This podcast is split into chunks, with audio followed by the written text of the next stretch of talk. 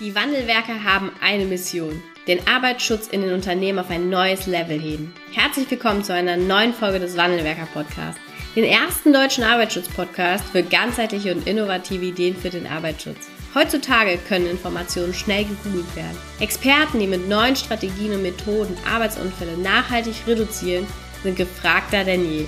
Die Wandelwerker zeigen Geschäftsführern, Sicherheitsingenieuren und Fachkräften für Arbeitssicherheit Schritt für Schritt, wie genau das funktioniert und wie damit den stagnierenden Unfallzahlen ein Ende gesetzt wird.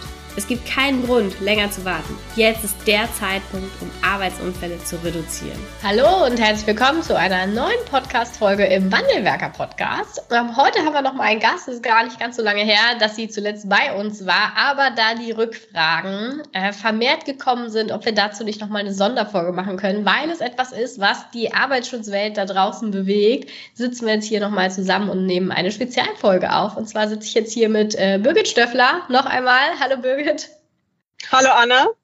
Und ähm, ja, wir machen heute, ähm, nehmen wir uns nochmal gemeinsam die Zeit und werfen einen wirklich gezielten und fokussierten Blick auf die Novellierung der Gefahrstoffverordnung. Und vor allen Dingen auch da auf den Referentenentwurf. Wie ist da der Stand? Was ändert sich? Was ändert sich mutmaßlich auch nicht? Ähm, wie war da die Entwicklung und wann können wir vielleicht auch ja mit einer novellierten Gefahrstoffverordnung rechnen? Deshalb, und da da so viele Rückfragen zu kamen, freue ich mich, dass du heute nochmal hier bist zu diesem ganz besonderen Thema. Danke dir.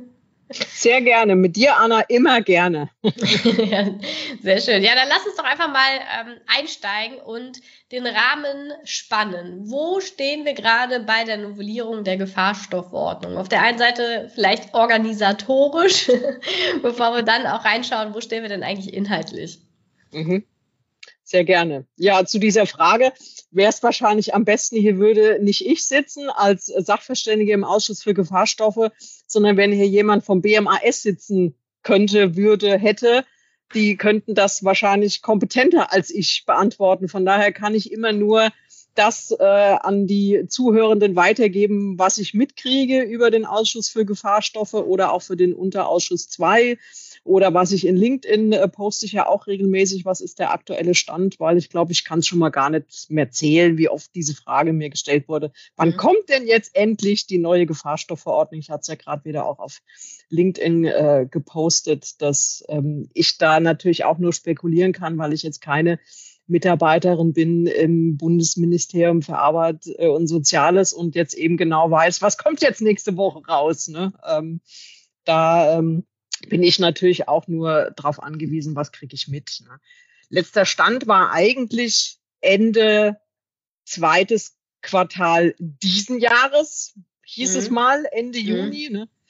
Jetzt ähm, von den mehreren Schritten von so einem Gesetzgebungsverfahren haben wir erst, ich sag mal so grob, das erste Drittel geschafft.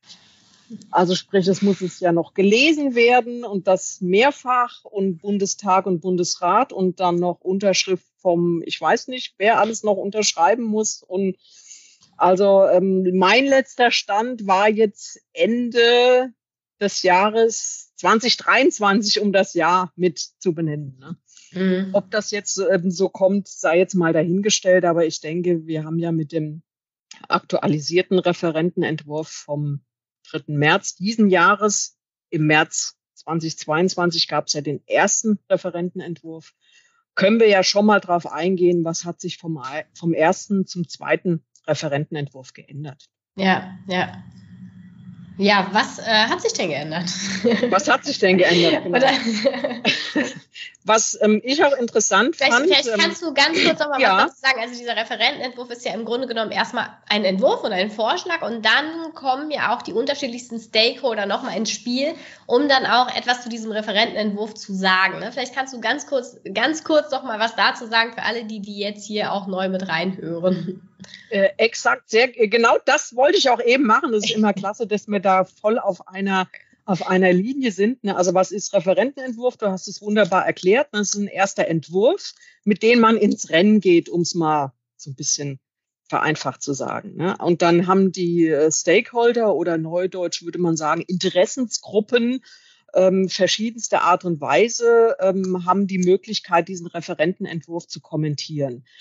Ähm, ich war auch bei einer dieser Kommentierungen mit dabei. Ich bin ja auch ähm, im Verband der chemischen Industrie mitorganisiert in den Arbeitskreisen und auch der VCI, Verband der chemischen Industrie, hat zu dem ersten Referentenentwurf im März 2022 eine Stellungnahme abgegeben, was mhm. äh, unserer Meinung nach da zum Beispiel äh, falsch oder überzogen oder nicht realisierbar oder was auch immer ist. Ne? Und jetzt hat man ja so bei Politik kommt ja so schnell dieses Wort auf Lobbyismus. Ne? Und da wird mhm. da im Hintergrund irgendwas gemauschelt und dann wird da bestochen und dann wird alles illegal und so weiter. Also ähm, ich meine, ich mache das jetzt schon ein paar Jahre im Verband der chemischen Industrie und soweit ich das eben aus meiner Perspektive beurteilen kann, kann ich jetzt jedem sagen, wer also mal Langeweile hat und meint, ähm, ach, das läuft da alles im Hintergrund. Ja, von wegen. Ich war selber erstaunt,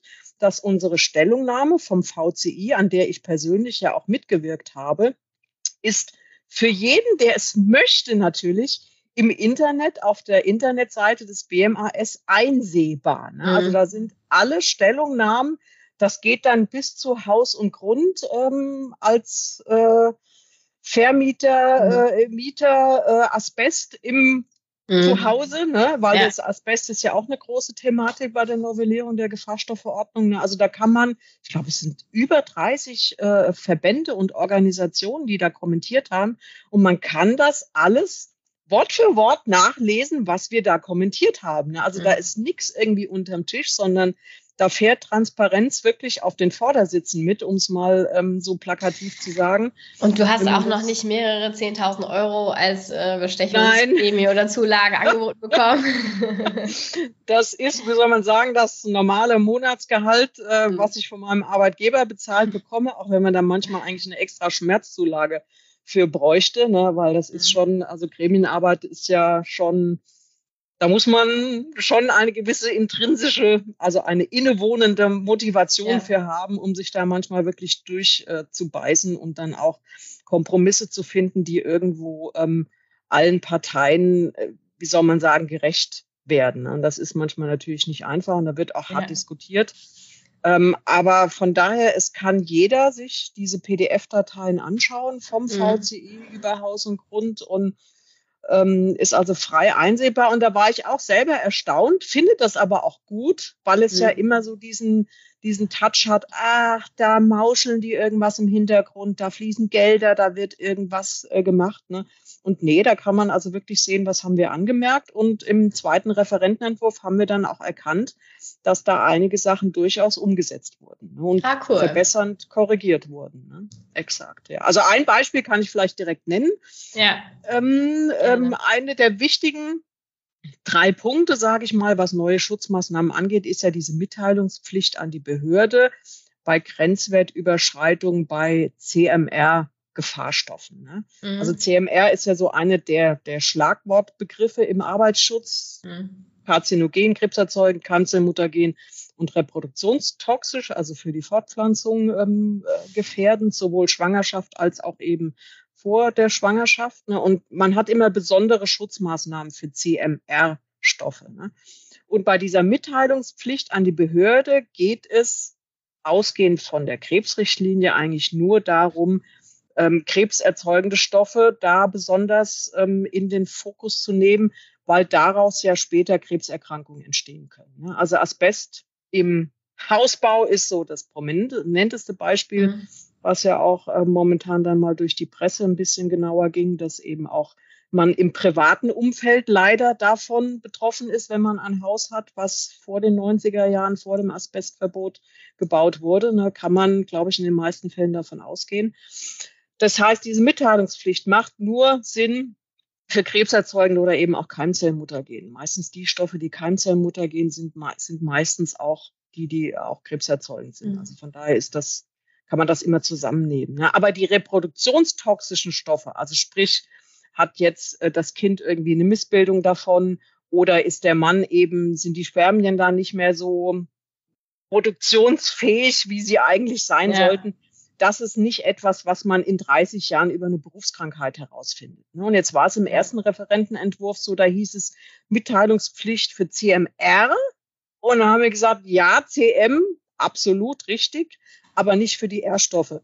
da macht das keinen Sinn, das an die Behörde zu melden. Natürlich muss man auch für diese Stoffe gute Schutzmaßnahmen haben. Paragraph 10 mhm. Gefahrstoffverordnung, ganz klar. Ne? Aber eben nicht, was eine Mitteilungspflicht angeht, ne? weil das macht die Welt also das klingt jetzt vielleicht hart, wenn ich sage, eine Mitteilungspflicht macht die Welt da nicht sicherer ne? oder bringt die mhm. Exposition nicht runter, ne? sondern Schutzmaßnahmen bringen die Exposition runter. Also das ist eigentlich das Wichtigere. Ne? Aber auch da ist es natürlich gut, wenn die Behörde das mal mitkriegt, weil eine Behörde muss ja auch nicht immer als der Zeigefingerheberer angesehen werden, ja. sondern durchaus auch mal als, als Unterstützer. Ne? Und äh, wenn man das jetzt sagt, für Krebserzeugung macht das Sinn, aber ähm, für reproduktionstoxische Stoffe nicht, ne?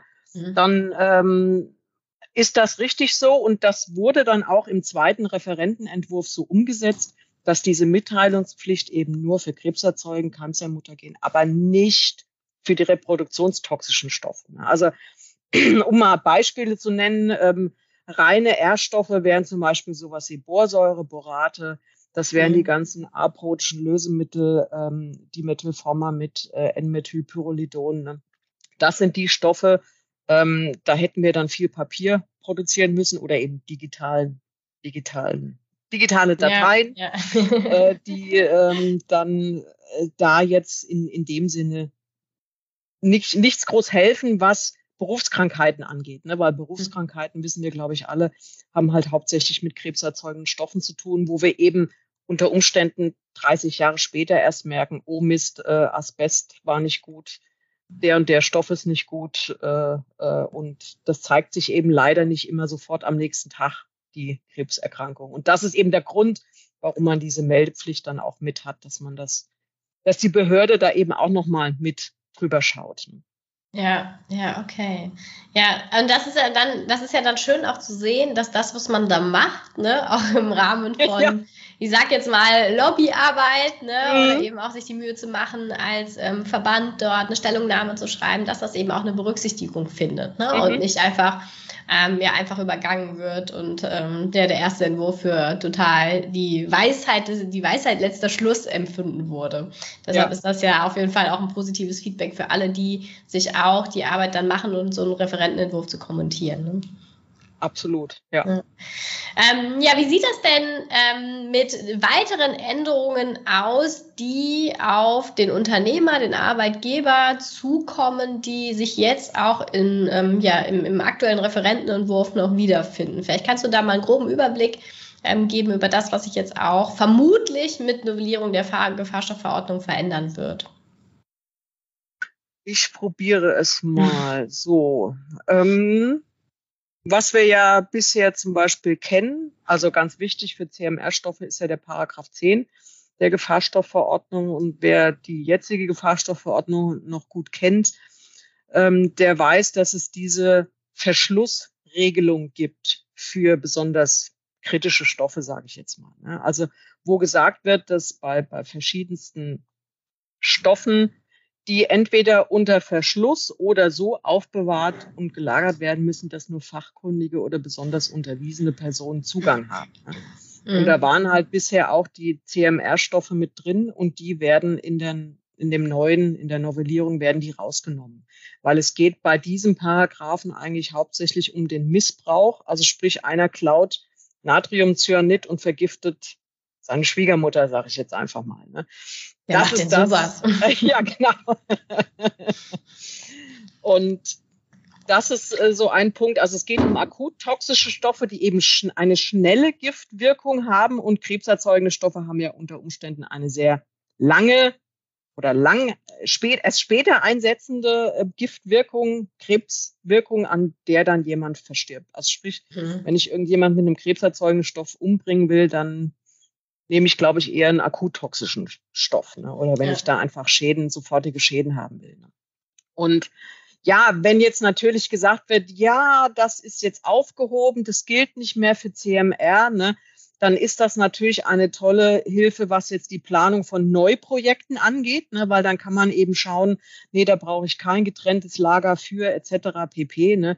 Wenn ich jetzt natürlich ein Bestandslager habe, dann hilft einem diese Erleichterung nicht wirklich weiter, ne, weil ich habe das Lager jetzt so gebaut, Jetzt werde ich es nicht irgendwie äh, groß umbauen, sondern lasse es natürlich auf dem weiteren aktuellen höheren Schutzniveau in Anführungsstrichen. Also ähm, Fakt ist, bei uns ist es so, also was jetzt Merck zum Beispiel angeht, wir äh, nehmen den zweiten Teil dieses Satzes oder so aufbewahrt werden oder lagern, dass nur fachkundigen, besonders unterwiesene Personen Zugang haben.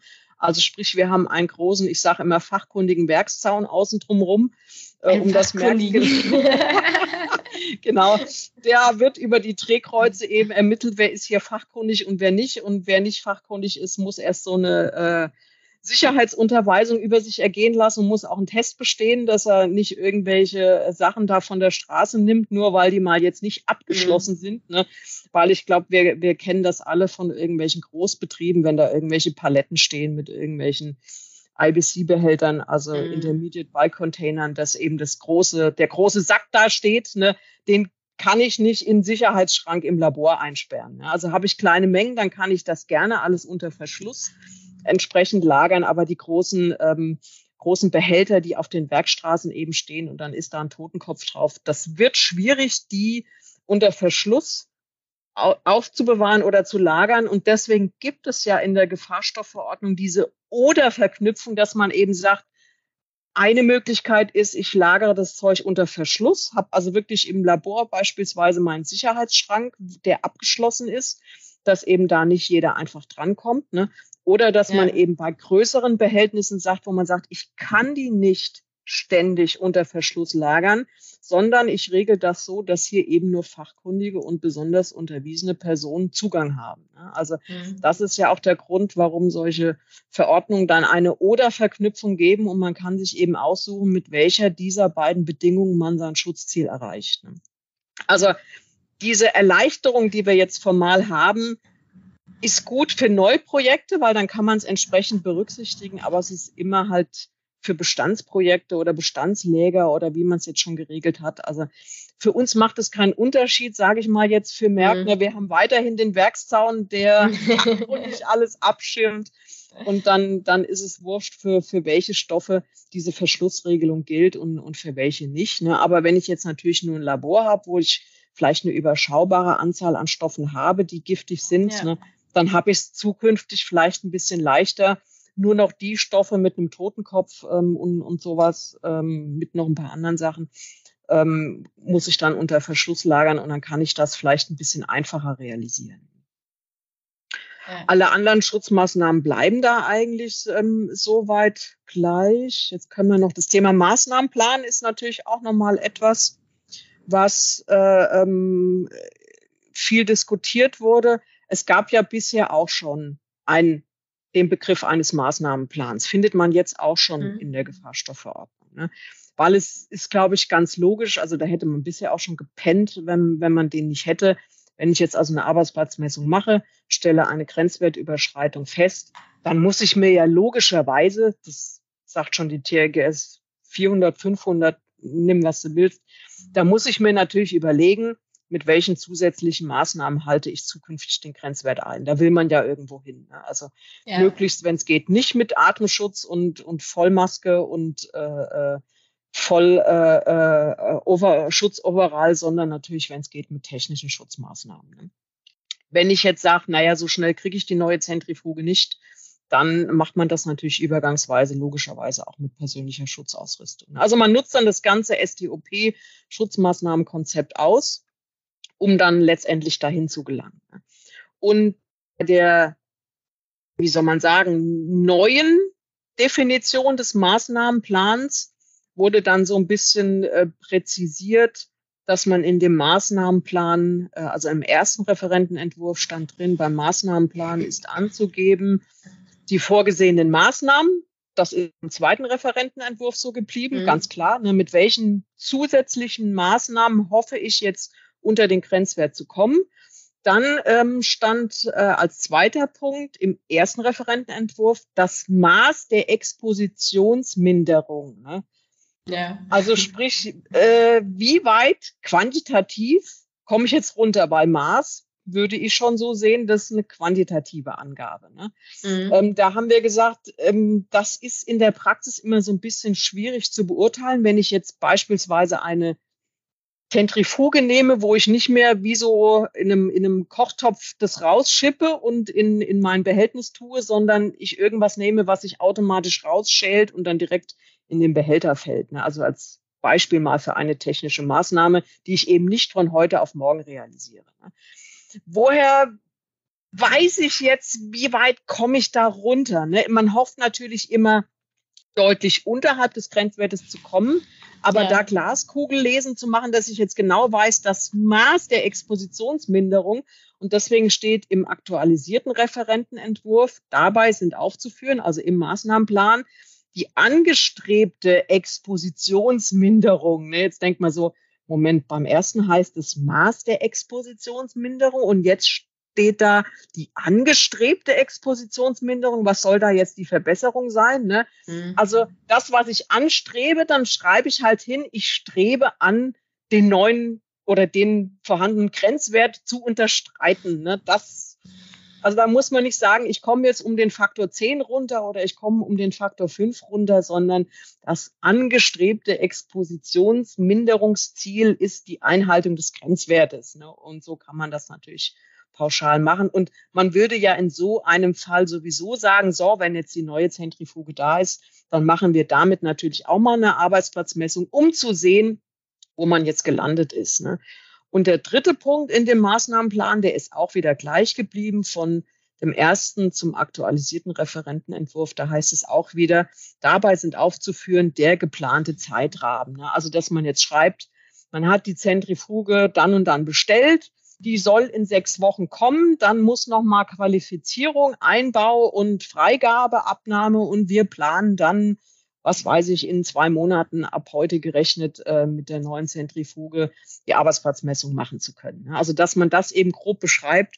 Aber ganz ehrlich, ähm, das hatten wir bisher auch eigentlich immer. Also ich meine, mhm. man sollte in der Gefährdungsbeurteilung schon mal so ungefähr auch da ja eine Behörde jederzeit das Recht hat, in, in jeden Betrieb reinzumarschieren und sich die Gefährdung zeigen zu lassen, sollte man, glaube ich, auch schon bisher da reingeschrieben haben, wie denn so grob der Zeitplan ist. Ne? Und wenn es dann halt Lieferschwierigkeiten oder irgendwas gibt, dann kann man das ja auch reinschreiben und sagen, die Firma konnte nicht liefern oder die ist pleite gegangen, was auch immer. Also das ist ja das Wichtige bei einer Gefährdungsbeurteilung, dass man eben reinschreibt, wenn es da Verzögerung gibt oder Probleme. Ja, der, der Lieferant ist jetzt pleite gegangen, wir müssen uns einen neuen suchen. Äh, die Mitarbeiter werden weiterhin mit äh, ähm, Atemschutz und sonstiger PSA geschützt. Wir bieten auch nochmal ein Biomonitoring an, weil es vielleicht dazu eine Biomonitoring-Möglichkeit gibt. Ne? Also das sind ja alles Sachen, die man dann in der Gefährdungsbeurteilung einfach mit aktualisiert. Ne? Ja, ist denn ähm, der Begriff des Maßnahmenplans äh, das gleiche wie äh, der Begriff des Maßnahmenkonzeptes oder wo sind die Unterschiede zwischen Maßnahmenplan und Maßnahmenkonzept? Ich glaube, Konzept würde ich jetzt, ich weiß gar nicht, ob es den Begriff überhaupt so als, als definierten Rechtsbegriff gibt. Das Maßnahmenkonzept oder Maßnahmenplan? Ähm, also Maßnahmenplan, ähm, denke ich, wird dann, ist ja jetzt gut mit, mhm. mit der Gefahrstoffverordnung beschrieben. Maßnahmenkonzept würde ich jetzt immer sehen, das ist das Gesamtkonzept mhm. aus Substitution technisch, organisatorisch personenbezogen. Also mit welchen? Ich dachte, das wäre auch ein rechtlicher Begriff aus der THGS äh, und jetzt wird es ganz dünn, ne? aber irgendwie mhm. irgendwas um Also Hierarchie der Maßnahmen, TOP-Hierarchie mhm. der Maßnahmen, das das ist ein, ein feststehender Begriff. Manche sagen auch Rangfolge der Maßnahmen. Ja. Das gibt es ja auch in der Gefahrstoffverordnung, dass gesagt wird, ja. äh, äh, folgende Rangfolge der ja. Maßnahmen ist einzuhalten, eine Technik äh, in Verbindung mit organisatorischen und eben zuletzt erst die, die personenbezogenen Schutzmaßnahmen. Ne? Also das ist genauso ein Begriff Hierarchie. Im Englischen sagt man Hierarchy, ne? Ja, äh, Im Deutschen okay. sagt man dann manchmal auch Rang, Rangfolge. Ne? Rangfolge ja. ist so ein bisschen das, äh, das ist auch so eine Missinterpretation, dass dann viele immer denken, ja, okay, mit Technik, ich mache dann 100% Technik und dann brauche ich nichts mehr. Ne? Also wir wissen alle im Labor, ich habe meinen tollen funktionierenden Laborabzug, ich habe die unterwiesenen Beschäftigten, die in dem Labor arbeiten, aber trotzdem geht, glaube ich, jeder in ein gut geführtes Labor rein und hat eine Schutzbrille auf, einen Laborkittel, auch wenn ein Laborkittel ja faktisch eigentlich eher Arbeitskleidung als Schutzkleidung mhm. ist. Ne? Aber ich habe zumindest auch geschlossene Schuhe, gegebenenfalls sogar elektrostatisch ableitfähige Schuhe. Also sprich, ein Rest P in dem STOP-Prinzip habe ich immer noch. Ne? Also ja. das ist jetzt nicht, dass man sagt, 800 Prozent Technik, die Abzüge hier funktionieren. Jetzt kann hier eher, eher jeder ohne, ohne Schutzkettel und Brille in das Labor reinmarschieren, auch, auch wenn das manche natürlich manche Laborleiter ja gerne machen, dass sie meinen, für ja. sie gilt das nicht. Ne? Aber ich glaube, das unterscheidet auch nochmal so ein bisschen das Labor von ähm, teilweise Operationsbereichen, ne? weil da sind ja. technische Maßnahmen eben sehr, sehr oftmals deutlich teurer, als zu sagen, liebe Mitarbeiter, ab heute Brille, Helm und Gehörschutzkapseln Tragepflicht ähm, als wenn man jetzt technisch dann die ganze Maschine umrüstet. Ne? Weil in der Regel ist es so mit der Rangfolge, ähm, dass durch, also ich sag mal gerade in Operations-Bereichen eher sehr, sehr gerne auf das P zurückgegriffen wird und auf das O mhm. zurückgegriffen wird, statt mhm. auf das T. Ne? Aber ja, ja es ja. ist auch wieder ein Thema, welche Gefährdung habe ich. Und ähm, natürlich sind die Unternehmen auch daran interessiert zu schauen, dass sie wirtschaftlich arbeiten. Ne? Und also interessant und guten Punkt, den du da ansprichst, ne, weil wir haben natürlich in Deutschland mit der früheren Laborrichtlinie, hat man immer mhm. gesagt, Inzwischen versucht man den Begriff Richtlinie zu vermeiden, weil der ja immer mit EU-Richtlinien ja. verbunden wird. Und die Laborrichtlinie, also wenn man in Deutschland von einer Laborrichtlinie spricht, dann ist damit äh, die ehemalige BGR 120, dann früher war es mal 119 irgendwas, jetzt ist es die DGOV Information 213 850 früher auch mal BGI 850. Also man sieht, da gab es schon einige äh, Umbenennungen, ne? aber das ist so das Standardwerk im, im Labor.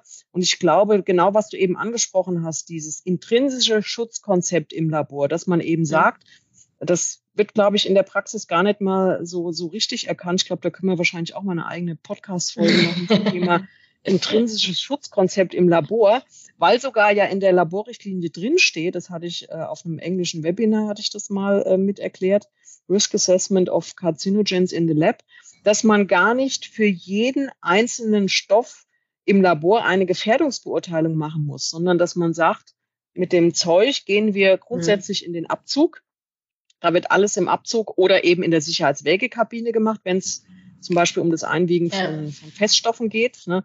Dass man also da eher so eine, so eine eierlegende Wollmilchsau hat, die man noch reiten hat, äh, die man noch reiten kann, äh, sprich Laborabzug, Sicherheitswägekabine oder was auch immer, was es da noch an, an Gerätschaften gibt. Ne?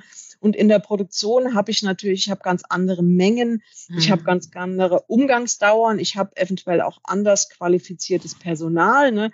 Ich habe vielleicht eher eine Einzelbetriebsanweisung, wo ich von das äh, einzeln durchgehe. Ne? Wenn ich im Labor anfangen würde mit Einzelbetriebsanweisungen, das ist äh, das ist spannend, ne? ja. ja. Das ist echt ne? spannend. Das können wir uns immer notieren für, ja. für bei Zeiten. Also, denn da gibt sogar die deutsche Laborrichtlinie wirklich Erleichterungen vor, mhm. dass in Abschnitt 517 gesagt wird, wenn du im Labor in einem Abzug oder in einer Glovebox arbeitest, dann wird mhm. die Exposition bei CMR-Stoffen, und jetzt kommt's, das Wort vermieden. Da steht sogar das Wort, eine Exposition mhm. wird vermieden. Ne? Das ist schon eine starke Aussage. Ne? Und dann muss man eben darauf achten, wie wird am Laborabzug gearbeitet? Ist da der Frontschieber möglichst weit offen? Werden da die Handschuhe mit nach draußen geschleppt und die Türklinke ja. angefasst? Ne? So, solche Sachen. Ja. Also da geht es eher um auch viele Verhaltensmaßnahmen. Das dürfte euch ja äh, mit Sicherheitskultur voll in die, in die Karten spielen. Ne? Also da kannst du ja. den dollsten Abzug hinstellen, wenn die Leute den nicht richtig einsetzen und die Handschuhe eben mit nach draußen nehmen und dann noch ihr Butterbrot essen und der Handschuh liegt nebendran, dann hilft auch der beste tolle Laborabzug oder Sicherheitswägekabine nichts mehr. Ne? Mhm. Ja, ja, stimmt. Was haben wir denn noch, noch, noch drin Neues? in der annullierten Gefahrstoffverordnung. Drin. Ja, ich hatte ja vorhin gesagt, CMR-Stoffe nochmal, das ist der, ich sag mal, dritte glaube, wesentliche äh, neue Punkt, der äh, sich noch nicht im Regelwerk durchgeschlagen hat, weil es kam dann, also Mitarbeiter bei Merck sind ja manchmal echt fit, wenn ich denen dann was sage, ne, dann gucken die sofort in der TRGS 410 und sagen, da steht's noch gar nicht drin. So, ich fange jetzt von vorne an. Also nochmal zurück zum Thema CMR. Wer mit krebserzeugenden Stoffen arbeitet, weiß hoffentlich, dass es diese Verpflichtung gibt, dass personenbezogene Expositionsverzeichnis 40 Jahre nach Ende der Exposition aufzubewahren. Ne? Geht in die gleiche Richtung, dass man eben sagt, man möchte dokumentiert haben, wenn es später ein, äh, eine Anzeige auf eine Berufskrankheit gibt bei der Berufsgenossenschaft, hat derjenige denn überhaupt mit den Stoffen gearbeitet? Und wir wissen alle, wenn jetzt irgendwelche Anfragen aus den 70er Jahren kommen, das ist mhm. bedingt schwierig, da noch irgendeinen äh, Zusammenhang auf naturwissenschaftlicher Basis irgendwie zu erklären. Ne? Ja. Deswegen, das ist eine gute Sache mit 40 Jahre Aufbewahrungsfrist, weil es eben bei krebserzeugenden Stoffen so lange dauert. Ne? Und diese Verpflichtung ähm, gab es ganz früher auch mal für CMR. Ne? Und da war dann mhm. genau das gleiche Problem. Borsäure nach 40 Jahren wird kein Krebs machen. DMF und NMP werden auch nach 40 Jahren kein Krebs machen. Also macht das nicht Sinn. Das heißt, es wurde damals vor x Jahren dann auch runtergebrochen nur auf krebserzeugen Keimzellmuttergen. Und jetzt ähm, haben wir das gleiche Problem. Also aktuell haben wir die 40 Jahre für krebserzeugende Stoffe. Und letztes Jahr wurde die Krebsrichtlinie, was ja die Basis ist für diese 40-jährige mhm. Aufbewahrungsfrist, wurde die Krebsrichtlinie, die heißt im, im Englischen CMD, Carcinogens Mutagens Directive, also Directive ist der englische Begriff für EU-Richtlinie, wurde erweitert auf CMRD, also Carcinogens, Mutagens, Reprotoxic ähm, Directive. Ne? Also die Nährstoffe mhm. wurden mit reingenommen. Ne? Das hat einige gravierende Auswirkungen, weil jetzt natürlich auch die jeweiligen Grenzwerte, Luftgrenzwerte für zum Beispiel Borsäure, für DMF, für NMP sind jetzt Binding Occupational Exposure Limits, also verbindliche Grenzwerte. Und und das kann ich jetzt nicht so ganz nachvollziehen, rühmt sich die EU-Kommission damit, ja, wir müssen auch den Schutz vor den Ehrstoffen noch mal ein bisschen aufbohren. Naja, 40 Jahre nach Ende der Exposition ist vielleicht ein bisschen viel. Was nehmen wir denn? Ja, dann nehmen wir mal fünf Jahre. Nach Ende der Exposition wohlgemerkt. Ne? Also nicht nach Ende des Mess, äh, der mhm. Arbeitsplatzmessung, des Datums der, der Arbeitsplatzmessung, dass man nach fünf Jahren das Ergebnis wegschmeißen kann, sondern fünf Jahre nach Ende der Exposition. Ne? Wenn jetzt also einer noch nach dem Überschreitung der Arbeitsplatzmessung 30 Jahre damit arbeitet, dann endet eigentlich erst dann die Exposition plus fünf Jahre plus 40 Jahre bei Krebserzeugen. Ja, ne? Okay. Also ja, hm, genau. Also eigentlich, um es jetzt mal wirklich knallhart zu sagen, bevor die Beschäftigten nicht verstorben sind, kannst du das Ergebnis eigentlich nicht wegschmeißen, um es mal mhm. wirklich zu sagen. Ja, weil mhm. Wenn dann doch wieder Exposition, wann ist, wann ist Expositionsende?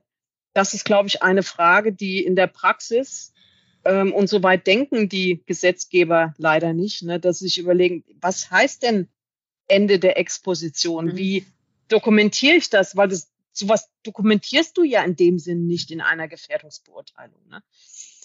Und jetzt mit diesen fünf Jahren für die Erststoffe, ne, das wurde in den zweiten Referentenentwurf neu aufgenommen. Und ja, wenn man jetzt Schuldzuweisung machen möchte, was man ja nicht machen soll bei Sicherheitsgründen, aber ich mache es jetzt trotzdem. Ne?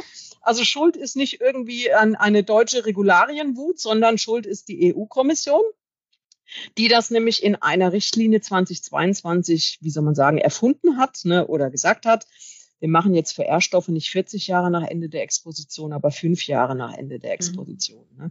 Das heißt, für alle Stoffe, die eben nur R sind, ne, also wenn ich jetzt einen CMR-Stoff habe, der krebserzeugen, Kanzermuttergen und reproduktionstoxisch ist, dann zählen natürlich die 40 Jahre. Ne? Das ist klar. Ne? Fünf Jahre sind dann auch egal. Aber ja. wenn ich jetzt einen Stoff habe, der nur reproduktionstoxisch ist, dann zählen natürlich die fünf Jahre. Ne? Welchen Tipp kann ich jetzt geben? Ich kann nur den Tipp geben, das Gefahrstoffverzeichnis richtig auszumisten, zu gucken, brauchen wir das Zeug wirklich noch? Muss das sein? Ne? Oder ähm, äh, ist es jetzt der richtige Zeitpunkt zu sagen, wir verabschieden uns davon, wir können das wirtschaftlich verkraften?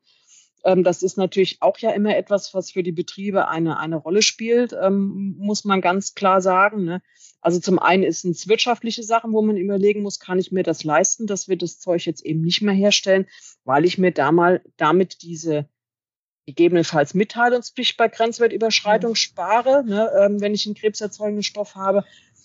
Punkt eins ist natürlich bitte immer, ähm, wenn ich den Stoff nicht habe, dann können meine Beschäftigten gar nicht daran erkranken. Das ist ja mal das allerwichtigste Argument. Ne? Ja. Und das Ziel ist ja nicht, die TRGS 410, also die konkretisiert ja, wie man dieses Expositionsverzeichnis dann führt, mit welchen Angaben. Und dann kann man ja auch die zentrale Expositionsdatenbank ähm, nutzen, die ich absolut nur empfehlen kann, ähm, weil da die Daten wirklich auch die 40 Jahre dann verfügbar sind und man sich als äh, Betreiber, äh, Betreibende keine Sorgen mehr machen muss, dass das da alles aufbewahrt wird. Ne? Ähm, also da kann ich nur einen, einen Tipp geben, auf jeden Fall jetzt nochmal ausmisten und gucken. Und es ist nicht Ziel, ein dickes Expositionsverzeichnis zu führen, gemäß TRGS 410, sondern das Ziel ist eigentlich gar keine äh, äh, Angaben in diesem Expositionsverzeichnis 40 Jahre oder fünf Jahre führen zu müssen.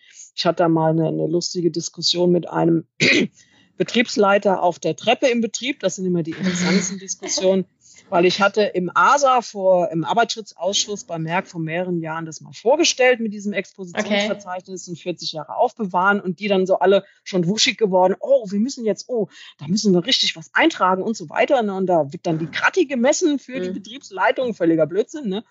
So, dann hatte ich mit dem sehr kompetenten Betriebsleiter gesprochen und hatte gesagt, so, wie sieht's denn aus? Und er so, ich habe da gar nichts eingetragen. Ne? Und dann hat ja. er das seinem, seinem Chef erzählt, ne, also der Bereichsleitung, ne, der hat schon seine Gratis schwinden sehen, so nach dem Motto, ja, wie, äh, der Herr so und so hat da nichts eingetragen in, im Expositionsverzeichnis. Ne? Und das war so ein Betriebsleiter, der, der hat halt auch so einen Schelm im Nacken ne? Mhm. und sagte dann so, ja, weil wir alles erfolgreich substituieren konnten das war jetzt mal genug Druck zu sagen, dieses Verfahren stellen wir jetzt komplett um. Wir können mhm. das Zeug auch herstellen, ohne dass wir diesen krebserzeugenden Einsatzstoff brauchen. Und da hat es sich dann auch wirklich gelohnt, die Genehmigungen ähm, anzupassen, ja. weil das zieht ja auch immer einen riesen Rattenschwanz hinterher. Selbst wenn jetzt der Betriebsleiter sagt, super, wir stellen das um, wir haben zwei neue Ausgangsstoffe, keiner davon ist krebserzeugend und hinten kommt das gleiche raus, mit ein bisschen Abwandlung kriegen wir hin dann äh, hängen da ja auch Genehmigungen und alles Mögliche dran. Du musst auch mit deinen Nachlieferanten äh, sprechen, so nach dem Motto, was, ihr habt, ein, ihr stellt es jetzt anders her, da wollen wir aber erstmal wissen, ob die Qualität genauso gut ist wie vorher. Mhm. Also das ja, ja, immer ein Riesenzeug hinterher. Und da hat er gesagt, ich habe da gar nichts eingetragen, weil wir haben alle drei Verfahren, ja. die wir hatten, konnten wir erfolgreich umstellen. Und das ist ja das, was wir eigentlich am liebsten im Arbeitsschutz hätten, dass die TRGS 410 so gut wie sie ist, am besten gar nicht gebraucht wird, ja. weil man gar nichts ins Verzeichnis eintragen muss, weil man alles erfolgreich substituieren konnte. Ja, äh, jetzt kurz den Realitätsschalter wieder eingestellt, ne? Oder angestellt oder äh, angeknipst, ne? Wir wissen alle, dass das zum einen nicht von heute auf morgen geht, ne? Und zum anderen wir immer Verfahren haben werden. Ich meine, erzähle ich dir, glaube ich, auch nichts mhm. Neues. Schwermetalle, äh, die wir weiterhin brauchen werden, gerade für die äh, regenerativen ja. neuen Energien und alles. Wir werden auch in Zukunft nicht um krebserzeugende Stoffe und auch äh, reproduktionstoxische Stoffe rumkommen. Aber ja. da, wo man jetzt noch mal sagt, Mensch, jetzt gucke ich doch noch mal kritisch, brauchen wir das wirklich? Gibt es da vielleicht ein Ersatzverfahren, was ohne CMR auskommt? Dann ist, glaube ich, jetzt ein guter Zeitpunkt, um da mal drüber zu schauen, im, im Gefahrstoffverzeichnis zu filtern nach ja. H340, 350, 360. Welche Stoffe sind davon betroffen? Können wir davon wegkommen? Ne? Ähm, ich glaube, das ist jetzt auch ein ganz gutes Schlusswort. Und als letztes will ich noch ergänzen, weil die Frage auch sehr oft kommt. CMR-Stoffe, dann heißt es ja immer, ja, Moment, es gibt ja Kategorie 1a, 1b und 2. Ne? Es gibt die Nullersätze, von denen haben wir jetzt auch die letzte fast dreiviertel Stunde oder halbe Stunde zumindest gesprochen. Äh, wenn davon die Rede ist, ist immer eigentlich gemeint 1a, 1b, gekennzeichnet mit den Nullersätzen, 340, 350, 360. Es ist nicht davon gesprochen, die mit den Einsernummern gekennzeichnet sind. Also als Beispiel Diclomethan, H351, Tetrahydrofuran, mhm. 351. Diese Stoffe unterliegen nicht dem Paragraph 10 der Gefahrstoffverordnung. Also keine Mitteilungspflicht an die Behörde, keinen Maßnahmenplan erstellen, Klammer auf, ich erstelle natürlich auch für THF und Diclomethan einen Maßnahmenplan, Klammer zu, ja. ne? Macht ja. man für alle Stoffe, ne? Aber auch diese fünf Jahre und die 40 Jahre bezieht sich eben nicht auf die CMR-Stoffe der Kategorie 2. Ne? Und das, so tief muss man da leider einsteigen, um genau zu sehen, was muss ich machen und was muss ich nicht machen. Ja, okay. Ja, ja danke schön. Ich glaube, das war für alle, die, die jetzt äh, zugehört haben, schon mal eine ganze Menge auch an Input. Und äh, jetzt vielleicht ganz äh, abschließend noch eine Frage. Wann denkst du, wird es soweit sein? Du hast auch keine Ahnung. Ne? also ich hoffe ja jetzt mal wirklich äh, Ende des, Ende des äh, Jahres 2023, ja. um das Jahr auch mit zu benennen. Ne? Ähm, ganz stark kann ich hier nur empfehlen, wir haben ja Ende November wieder die Münchner Gefahrstoff- und Sicherheitstage. Ja. Da wird der Philipp Bayer vom BMAS, der ja die Gefahrstoffverordnung mit konzipiert hat, wird da einen Vortrag halten. Also spätestens okay. da hoffentlich werden wir wissen, ob wir das als Weihnachtsgeschenk oder Adventsgeschenk oder was auch immer schon bekommen haben oder noch bekommen werden. Ne? Also wer Information aus erster Hand möchte, ist bei diesem Vortrag genau richtig. Mhm. Wir haben auch viel Zeit für, für Fragen nochmal entsprechend ähm, ähm äh, äh, bereitgestellt dieses Jahr im Programm als Neuerungen. Ne? Das heißt, wenn es da konkrete Fragen gibt, kann ich nur empfehlen, da teilzunehmen, Präsenz oder online, beides möglich. Ne? Und über das, was wir jetzt, Anna, gesprochen haben, wird es wahrscheinlich auch nochmal in der Zeitschrift Sicherheitsingenieur einen vertieften Artikel geben. Wahrscheinlich aber auch erst dann in der November-Ausgabe. Also das noch unter Vorbehalt.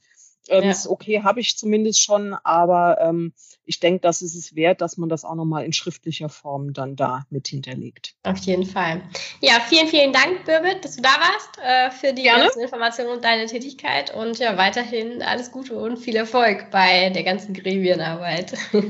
Vielen Dank. Dir natürlich auch weiterhin Erfolg. Dankeschön. Ciao. Tschüss.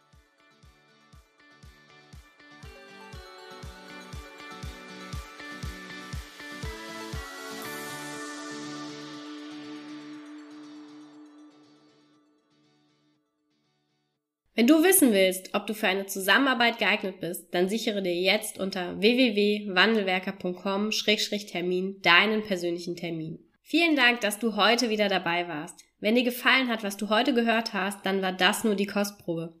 Willst du wissen, ob du für eine Zusammenarbeit geeignet bist, dann gehe jetzt auf www.wandelwerker.com-termin und buche dir einen Termin. In diesem 45-minütigen Beratungsgespräch wird eine Strategie für dich erstellt. Du erfährst, in welchen Schritten du an der Einstellung der Menschen im Unternehmen arbeitest, sichere Gewohnheiten schaffst und somit die Arbeitsunfälle nachhaltig reduzierst. Vergiss eine Sache bitte nicht. Wenn seit Jahren die Unfallzahlen bei dir stagnieren, dann verbessert sich der Zustand nicht von alleine. Du brauchst einen Berater, der dir zeigt, welche Schritte du befolgen sollst und welche lieber nicht. Wir haben Geschäftsführern, Sicherheitsingenieuren und Fachkräften für Arbeitssicherheit in Deutschland, Österreich und der Schweiz dabei geholfen, die Sicherheitskultur in deren Unternehmen und bei deren Kunden zu verbessern. Als Kooperationspartner des Verbandes für Sicherheit, Gesundheit und Umweltschutz bei der Arbeit liegt es uns am Herzen, dir das notwendige Handwerkszeug auf dem Weg zur Vision Zero zu zeigen und bei der Umsetzung zu unterstützen.